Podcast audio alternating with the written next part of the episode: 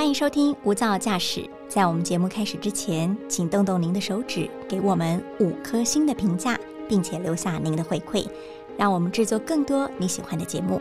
那今天的节目开始喽！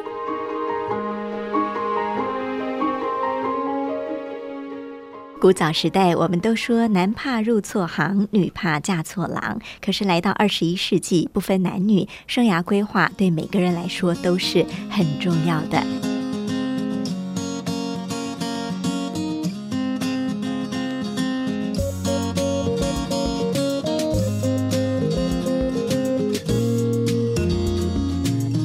好，欢迎收听由大爱新闻所制播的 Podcast《无噪驾驶一百种生活创意单元》，我是陈竹启。今天是棋逢对手的一天，因为我每一次呢主持节目都会听人家说：“哎，主持你的声音很好听。”可是我今天要说的是，我的来宾他的声音是有够好听，而且人又长得十分的帅气。哈，我们要欢迎我们今天的来宾是畅销书的作家，也是知名的职涯导师蔡佑林。佑林好，Hello，大爱台的朋友大家好，还有竹崎老师好。听到了吗？我们的幼龄声音非常的有磁性又低沉哈。我觉得最为难得的是，呃，他三十七岁，对，可是他已经可以成为一个职涯的导师，出了书也教导大家怎么好好的在职涯上发展你的潜能，找到你的舞台。幼林，我们要先从您自己的职涯开始谈起哈。好，一般能谈职涯要五六十岁吧哈，准备退休了，丰富经验，但你才三十七岁。您丰富的经验是怎么来的？我觉得我从小到现在，我是一个非常不乖的孩子。嗯，所谓的不乖是说我好多想法，好多做法，然后骨子里面有一种叛逆的心态，但是不是害人的那一种，是可爱的那些。说为什么这个老师要教我们上这堂课？为什么？这个主管他要这样教我，嗯我是一个会反思作为的人，所以从以前到现在，你说这样孩子很难带哦，的确真的蛮难带的。那你说这样特别调皮嘛？嗯，但是他功课都是前五名、前三名的。我看高拐啦，就是高拐，但是成绩又很好。对，然后我从中从学生时代到出社会到三十岁前，你说这样的孩子是幸运吗？有幸运的，但是中间他也。经历过很多挫折跟被打，你做过很多工作吗？很多的，包含打工这种也算。打工的话，嗯，应该算学生时代常打工，但是那时候认清一件事情是说，如果我都要找爸爸拿爸爸跟妈妈拿零用钱的话，那我为什么不自己去赚零用钱？嗯，然后。当我赚到第一笔零用钱的时候，我是给我爸爸的，因为我觉得说我要跟他宣战，就是我有能力做好自己的主人。可是另一方面，你也很孝顺啦，哈，拿到钱就给爸爸。但是内心其实是很爱我爸妈的，因为其实也跟他说，爸里面还热，那我外乡探吉啊，对啊，外向探吉啊，是这样子。所以从小我算是一个没有让家人担心的孩子，但是他们一直觉得说，哇，你都在冒险泛滥的道路上。那偶尔他们也会旁边一直看着你，他会担心哎，会啊，因为我爸是南部云林的小孩，所以他会觉得说以前就是打骂教育出来，但是他也舍不得打我，因为他觉得我没有让他担心过，嗯，所以从以前工作到现在，我会觉得说我过去的工作经验这么多，原因就是因为因为我一直在挑战跟突破，那我觉得我一点做的非常好，就是断舍离，断舍离，对于我自己不要的，或者是我觉得。不太适合自己的，我就会当下喊卡喊停。呃，幽灵出了一本书，叫做《山石就定位》。这个山石哈，不是数字阿拉伯的山石，而是山是删除的山，石是捡起来那个捡石的石。这个就是断舍离的概念，对不对？有一些该删掉，有一些我们要捡起来。嗯，换在职牙上怎么说？换在职牙上，你会发现到，我觉得三十对于职牙而言，三是。把你认为的那些毛病、坏脾气跟不好的习惯，真的要在三十岁左右去把它丢掉。三十岁左右要删掉这些，呃，但是前提是你要自觉，对不对？对，你要知道我的坏毛病是什么。没错。但现在很多人是不自觉的，所以你要更自律啊。自觉跟自律这两个是有趣的对比，就是说你可以自己自觉，有可能是大彻大悟之后才得到这个答案跟果实。嗯，但是自律，你想要你的人生更好，一定是你自己一定碰到铁钉子之后才知道哦，拍了我们当给啊，或者说这条冤枉路不要再走了，因为。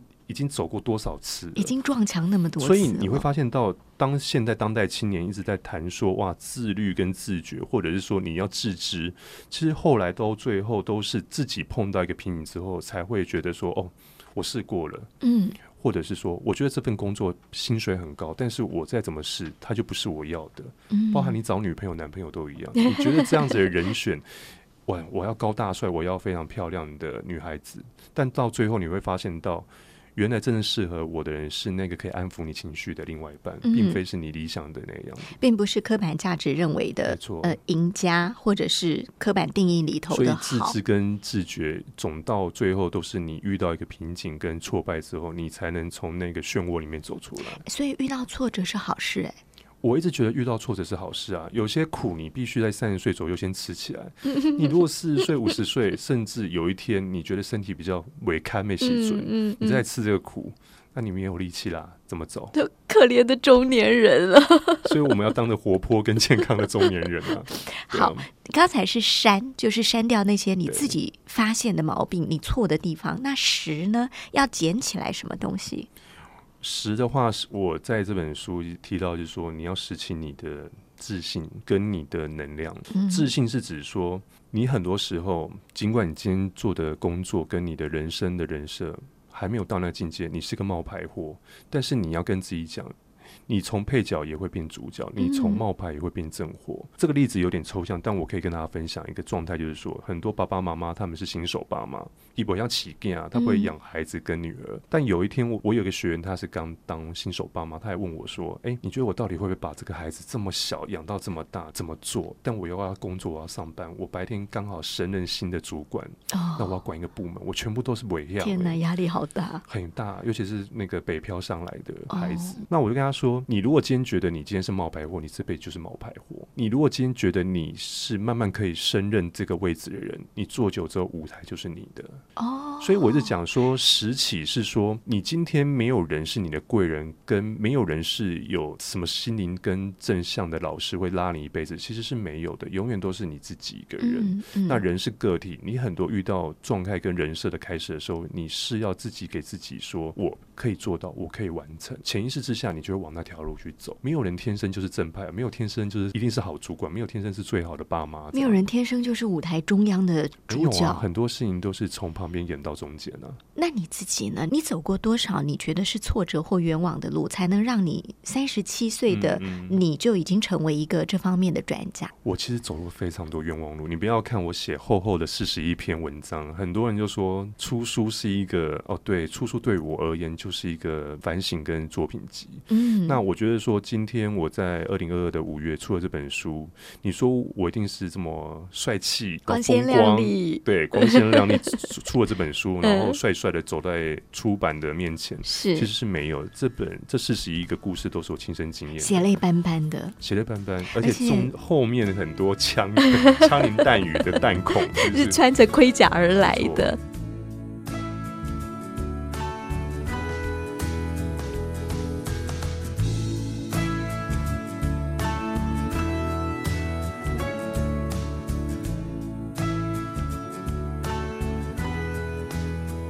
你在呃北京、上海、台湾都工作过？有，嗯，大概做过哪些类型的工作？可以跟我们分享吗？基本上都是非常高压型的工作哦，比如说像百货端的品牌主管，或者是像发言人，或者是像很多时候都是为民喉舌的工作，在大陆的时候，嗯嗯，对，因为可是你没有做过比较低阶的工作吗？没有哎，哦，所以你出社会的时候可有，年轻的时候肯定有，但我。后来我的工作运来讲，都是在比较大的服务机构去做，也比较是属于那种舞台前的人，对不对？所以你会发现，在舞台前受的挫败跟挫折，没有。你今天就是要上场了，你今天状态就是好的，你随时随地就是把心绷着，所以那个那个时候的状态是你你想象一下，就是一个三十多岁的小伙子，然后下面都可以当你爸妈的人，他怎么臣服于你？那你只能拿出专业跟你的论调跟自信去做这件事情。嗯，那么高压的生活，呃，有让你得到什么反思，或者是身心上出什么状况吗？有啊，付出的代价可惨痛的呢。嗯，我觉得在我二十八的那一年哦，出了一件很大的事情，是我身体亮红灯。那个亮红灯是第一次亮红灯。你的焦虑那时候还没有焦虑这两个字，就是说你永远都知道你的手在抖。OK，那我那时候归咎于说，可能是我咖啡喝多了，咖啡喝太多了，然后身体跟上天要惩罚我。嗯，你已经开始抖了，应该要先适可而止。但我发现到。当我的身体要适可的时候，我的脑袋瓜还在转。嗯，那个转是哇，好多画面，好多想法，好多 PPT 的那个方案一直在转。说我完全了解。我说我疯了，我我好 crazy，我我在干什么？但是你的心。那时候，因为我的宗教也是呃佛教的，所以我后来我是念那个心经跟那那些让自己沉淀下来。但我发现到是我没有办法静，因为你的脑子还在转吗？身体累你可以睡觉去补偿，但是你脑子累跟灵魂累那种累是好痛苦，在折磨你。我那时候第一次亮红灯的时候，我说我不行了，我必须要先把这个东西告一段落，我必须要。抽离还没有办法，我必须要认真面对我自己，是我不要，我先不要这份工作。哦，那要舍喽？对，就是舍。二十八的时候舍了一次，嗯，然后那时候是我人生最风光的时候，在时尚产业的时候，嗯，红酒、白酒、派对这种的纸醉金迷的生活，你突然不做了，老板又爱你，嗯，我说我真的没办法，我也看没，所以那时候是我第一次高峰的时候，我先斩断了。第一份觉得有前途的工作，嗯，那在第二次是在您您刚刚所说的北京，我那时候在北京是一个人只身前往，所以你会发现到，当你能力很好、能耐很棒的年轻小伙子在最好的年纪的时候，你没有办法，因为身体又开始亮出第二个红灯，那个红灯是你突然晕眩。哦，走在那个北京的街头突然晕眩，那个晕是觉得突然你的灵魂被抽起来那种晕。然后那时候我发现到说，这跟我四年前的状态是一样的。我马上就是先静下来，因为我在我自己自知之明已经开始有感觉了。后来呢，我发现到是我睡眠睡太少，所以我那时候吃了安眠药跟褪黑激素，或者说听一些白噪音的音乐，让自己心可以康荡下来。后来发现到我无法。因为你还在那个工作上，是吧？我太认真、太努力看待现在的每一件事情，太执着了。我是那一种，就是老板很爱你，因为他觉得把事情交给幼龄，所有事情都没有问题，因为有你在，我真放心，真好。但是那时候还没有情感勒索这四个字，他会希望说：“哇，我觉得幼龄你应该要怎么样？怎样？我觉得你应该就是考一百分，所以连九十八分、九十九分你都不能犯的这种错误。”别人的期待。我那时候是活在别人期待里面，嗯，那我那时候听到说，对啊，我应该就是这样，因为我是满分孩子，应该怎么样怎么样，我应该要怎么样的，我应该帮公司拿到什么案子，我应该要帮整个组织的营营业额提更高。我那时候发现到，我永远都活在别人的架构里面去看待工作这件事情。后来想了想，不对啊，我的梦想或者说我理想的状态之下，我好像都在帮人家打工这件事情，嗯，在完成别人的理想。完成，顺便完成别人的做不到的梦想，我根本就造梦者。嗯，那我发现到说，那我活在现在的意义是什么？嗯，薪水吗？还是未来头衔的出路吗？还是说我还要换更高？那换到更高的终点站到底是多高才算是最高的？又或者压力会不会又更大了一些？所以当我的身体在叮叮叮在亮红灯、亮黄灯的时候，其实我现在到三十七岁的状态下，我跟自己说。去放松，去旅旅行，然后你要心态要更松，能量才会更多会进来。嗯，当你绷着的时候，就像一个茶杯里面装水，你都满满的，你没有倒出来，怎么会让其他水再进来呢？能量进不来啊！但是我替很多的年轻人问一个问题哈：当大家有了一定的头衔跟收入，或者是社会地位的时候，他最怕的就是我放掉了，然后呢？我还回得去吗？我还能够再有这样的收入，再有这样的工作吗？我觉得大家最担心的就是断了、舍了，然后呢，我的下一步怎么办？我觉得你这个问题问的很好，因为也蛮多学员会问我这个问题，说：“哎，我如果放弃了，我没有把握这个机会了，那下个机会还会来吗？”嗯，我这时候就问他一个问题嘛：“你觉得你是人才吗？”嗯。你觉得你的机会这辈子只有这一次吗？那你如果在等别人机会，那你自己为什么不会去创造机会？这个是不一样的思维。你今天如果在等待着，哦，我一定会嗯遇到很好的人来娶我嫁给我。我觉得我今天就是个人才，呃，大企业一定会请猎头或者是贵人会来找我去工作的。但是问题是，我觉得这个思维要稍微调整跟改变一下。如果当你今天的状态是强的，嗯，很棒的、强的、优秀的。你今天机会是你自己创造出来的，并非用等待别人的机会来弥补你现在想要的机会。这是不一样的思维，所以这又回到一个自信心跟自我能力的培力嘛，拾起自信跟拾起你的能耐嘛，跟能量嘛。对，我觉得有很多当代的年轻人常会放一个诟病，就是说啊，我如果没有去红海工作，没有在那个百大企业工作，我人生是不是就 Q 感了？或者说有很多望子成龙、望女成凤的家长，我如果我儿子没有进台大。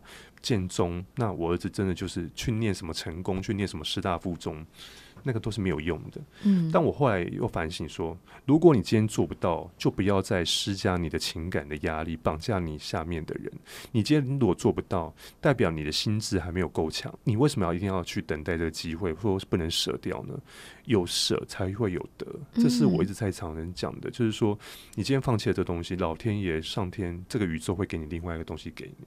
嗯，尤其我们在呃幼龄这个年轻的青壮年的时代，很多人是习惯把自己的轮子加速加了 turbo 全速前行哈，但偶尔可能这个停下来看一下你的方向是不是对的，或者是你现在前进的速度，你的身体能够负荷吗？这个也许很重要。刚刚幼龄谈到实捡起自己的实力。自信心，现在好像我们都很希望大家是多工人，嗯嗯，意思是俗话说斜杠哈，但是也有可能是一个人他有很多的功能，是不是这样子？没错，因为我觉得说，从我们在这个疫情的过后，你会发现到是你今天这一份工作，我常讲一个开玩笑的例子，就是说你如果是。空少、空姐，或者是餐饮集团的服务生，或者是做餐饮的同仁，好了，你会发现到这三年对你们来讲，实在社会对你们太苛刻了。嗯，那些尊贵的空少跟空姐，从最昂贵的工作，从天空打到地上的时候，从云端掉下来，你知道他们的自尊心有多高吗？我身旁有很多孩子们，包含一些哇做高管的，哇每天都在天空飞的人，但他最后为什么自尊心没有办法降下来？但是世道就告诉你们，你这个产业就必须要认。分三年四年嘛，等到疫情恢复之后再来讲。你知道他们都后来就去补习班，或者是美语芝麻街，或者是那些做家教的工作，他们只会外语而已。哦，那我就常他来有几个学员，他来问我来上我的课，就说幼林老师你怎么看待我们工作？因为现在就等长龙恢复假期，等华航开始，等虎航怎么样怎么样，都是一个等，对，都是等。都是我就说你为什么要用等呢？你等在那边，你今天这边等浪费二十四小时，那你没有未来啊？那你在为什么要这么空等跟守株待兔，这么保守，这么被动呢？嗯，他说：“那你要我怎么样？我现在就是只会外语而已啊。”那我就说：“那你当时都没有发现到说，你今天如果除了外语之外，你还会有什么技能？有一些空少跟空姐说：‘哦，我很会经营 social media，就什么 IG、FB，我可以帮忙带货。’我说：‘你现在又不能带货，你都是想那些天马行空很美好。’我就说：‘你应该要接点地气。’因为你现在在凡间呢，你现在在地板上。他说：“哦，我好像会英文，所以我现在去教英文。”我说：“对啊，你不能等着天空的工作嘛，你要开始接地气。你现在的专长是什么？哦，外语，他会德文，他会英文，他会日语。我说那很好啊，你去当教师啊，当家教啊。”后来我开启了他这个斜杠跟这个钥匙，他打开之后，他还跟我说：“哎，我觉得现在的孩子刚好怎么样？怎样？我的收入不比空少空姐的收入低。”哎，自己找到出路了，找到出路了，嗯，也找到多工了。没错。那他说我另外的事情是，我会分享我当时当空少空姐的拍的那些美美照片。我开始写日志，嗯，重新对自己整理当时出游的心境啊。这个地方可以推，这边地方一定要去哦。这个地方哦不用去，它很地雷。嗯嗯，等于说他们找。到很多不一样面向，在这个急中生智的环境之下，他看到了状况。后来有姐空少跟空姐说：“不对啊，我上面的工作是排班，我都是永远被人家架着去飞飞机，或者是做那些哇日月颠倒的工作。于是到最后，他开始从家教，从自己当老师，自己排自己的 schedule 跟日程表的时候，原来做家教这么简单，因为他很会讲。嗯，讲完之后，他的钱就是自己额入的 income 进来，根本转行了，转行了。嗯，然后成就感更多。嗯。自己当自己的小老板，对。然后呢，在线上的一个课程里面，他可以哦，我一三五去这一家公司当外语老师，二四六可以当自己的家教，然后礼拜天在一对一的专专属的那种成人的职涯班的英文。我说你的生活好丰富，而且多反而更多才多姿了，还认识更多人。没错，嗯。所以从这件事情上，我会发现到说。很多时候，你的多功是要做的有意义的多功，别人才会看到你的价值，你自己也有自信心、成就感，你会继续做下去。那千万不要变成工具人，工具人跟多功人是不太一样。工具人，哇，你感觉他好忙哦，一下帮那个老板拿咖啡，一下帮老板拿什么，一一下做什么，你的存在感只是两个字叫瞎忙。但是所谓多功是，你在每个行业里面，或者是任何一个职位里面，你都可以找到自己的价值。嗯，老板会发现到，哎。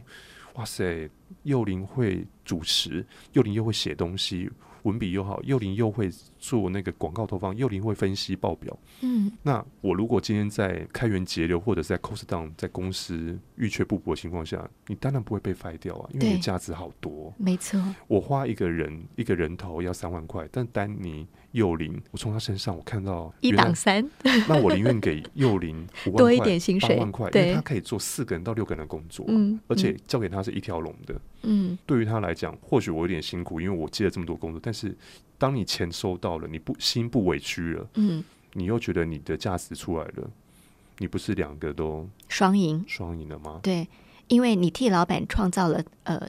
呃，他所想要的，那你也创造了你自己的价值。对啊，这也回归到现在，我们很多年轻人会觉得说，我今天做这个工作，那如果老板叫我去学别的，或叫我去做别的工作，我会不会觉得我被亏待了，我被委屈了？因为眼下我薪水并没有变多，哎，可是老板叫我做 A 又做 B。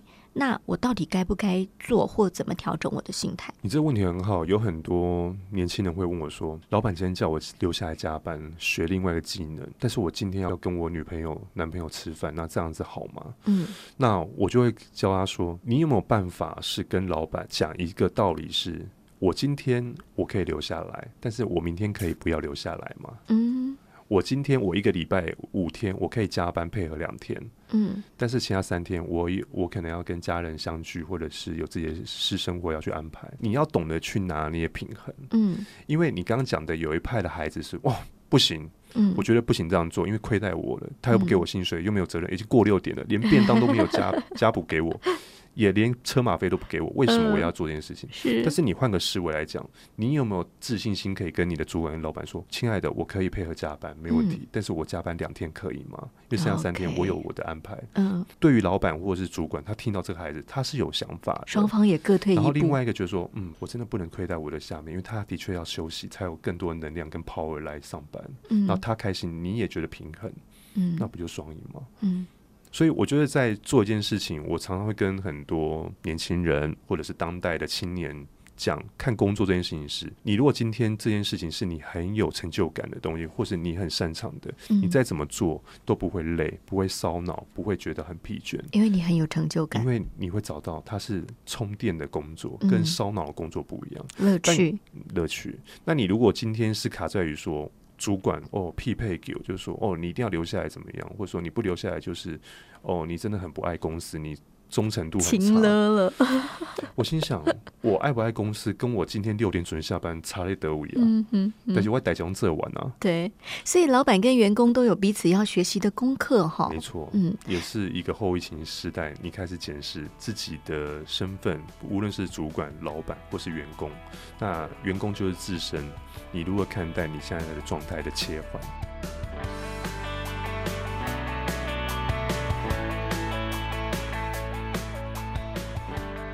还有人常问的问题是开会，好，越开越不会。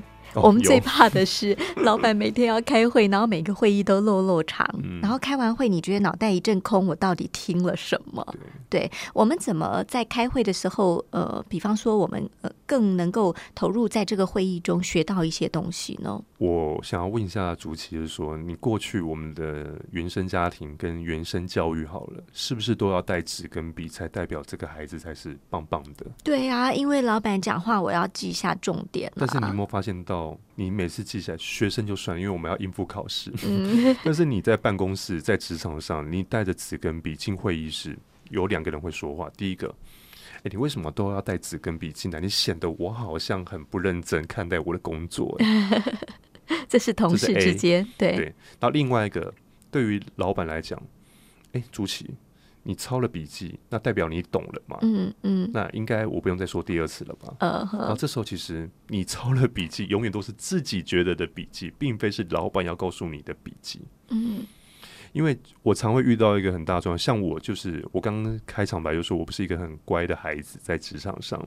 但是我永远都会记得是要听得懂他在跟你讲什么，不是抄得懂他在讲什么。与其抄笔记，不如认真听。对我，我其实是一个非常不鼓励带笔跟纸进去开会的主管。嗯但有时候你好怪哦，为什么叫员工不要带笔跟纸？我说你就认真让他听你在讲什么嘛，嗯你让他眼神跟你眼神确认无误嘛，嗯你要让你的耳朵听得懂他在讲什么。一个是训练员工自己的判断跟分析逻辑的整合，嗯一个是说你要学会聆听老板外面的弦外之音在讲什么。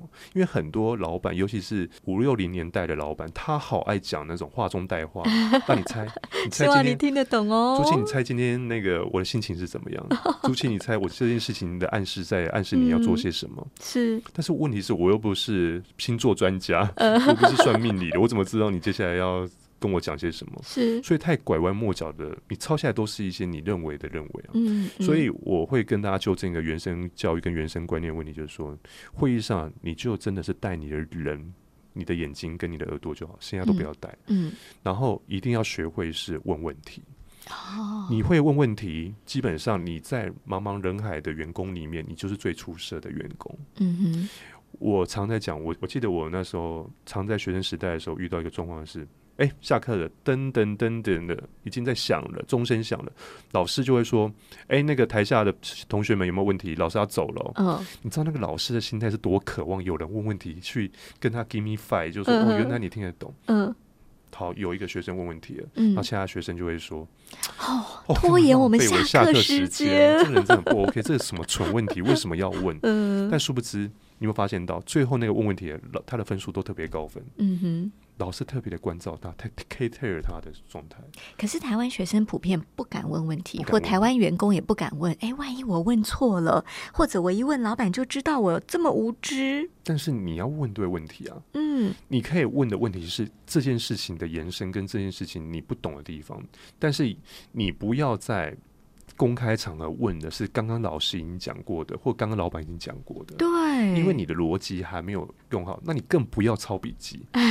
所以这是环环相扣的。就是说，我很鼓励不要带纸跟笔进去的原因，就是因为你要听得懂他老板他想要告诉你的故事的背后的用意是什么。嗯，一旦你嗯懂了之后，其实你不用问问题啊，嗯你只要问说：“哎、所以我应该要举一反三，这样做是对的吗嗯，就是呃，让老板知道你听懂了，然后你又衍生了一些问？”题。对。嗯那学生时代就姑且就别说了。那我觉得在职场上，反倒是大家要学会说，你要问对问题，对于你未来的加薪跟升迁是很大的帮助了。因为起码老板跟主管他会认为说，你跟我是在同一艘船上的，你听懂，因为我们的频率是一样，才有共鸣，你才会举手。对，但是你也不要给他拍谁，因为我觉得台湾人好给他拍谁哦，不好意思，嗯所以会议上也要说不好意思，然后打扰怕打扰也是一种不好意思。